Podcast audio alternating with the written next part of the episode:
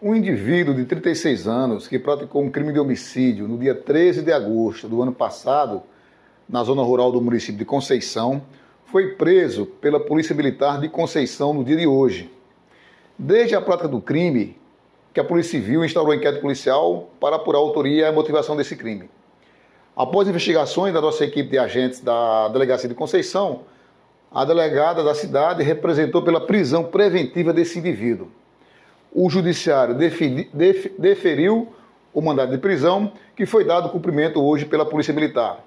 A Polícia Militar o prendeu, apresentou aqui a, na delegacia plantonista da Polícia Civil de Itaporanga.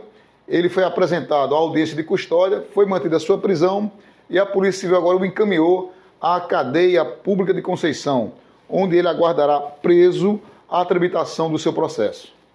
Portanto, um trabalho integrado da Polícia Civil e Polícia Militar coloca mais um indivíduo investigado em crime de homicídios na cadeia.